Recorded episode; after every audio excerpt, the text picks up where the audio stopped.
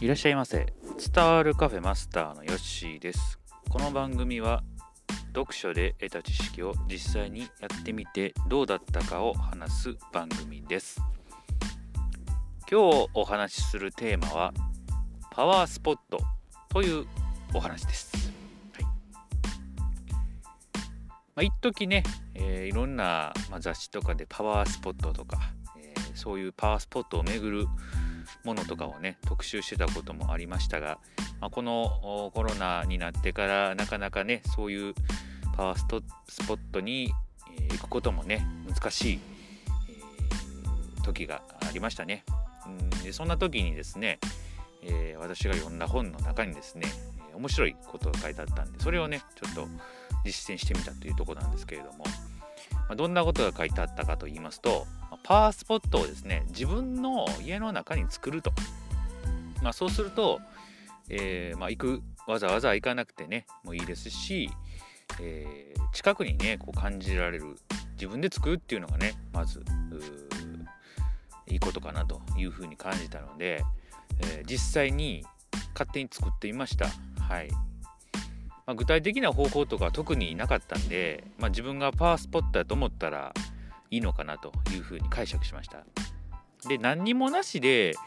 えー、ここをパワースポットにするっていうのはちょっと難しかったんで、えー、私が取った、まあ、作戦といいますと、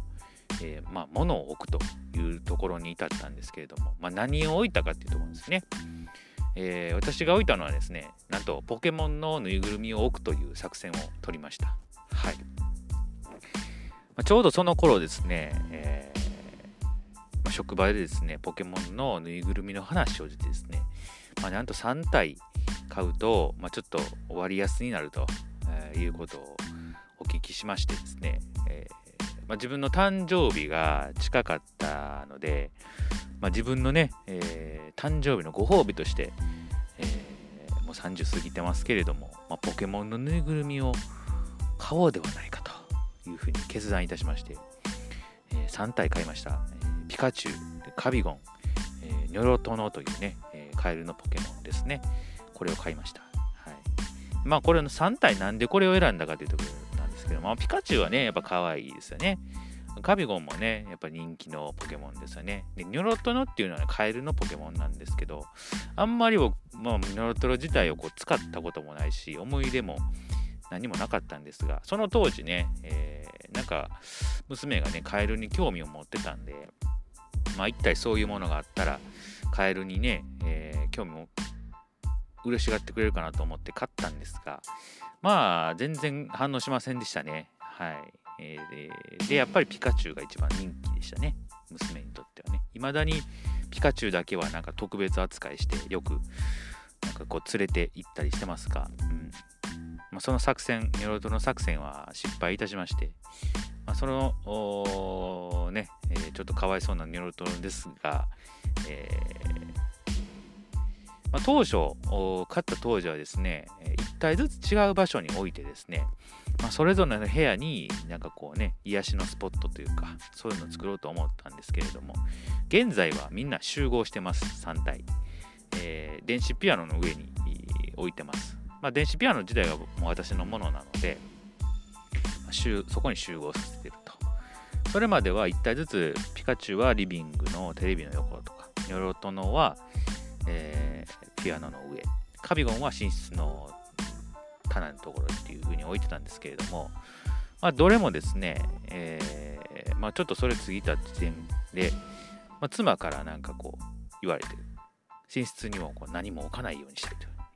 えー、ということで、カビゴンは一回撤収いたしました。で、ピカチュウ自体は、テレビの横にずっと置いてたんですけども、なぜか最近、えー、ピアノの上に移動してると。まあ、これはね、多分娘が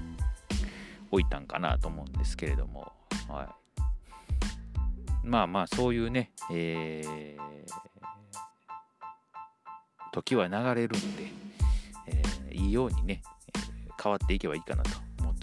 ま。あみんな3体揃ったんで、まあ、それでそれを良しとしようかなというふうに思っております。で、パワースポットがですね、今私の家の中はですね、電子ピアノの上にあるというところですね。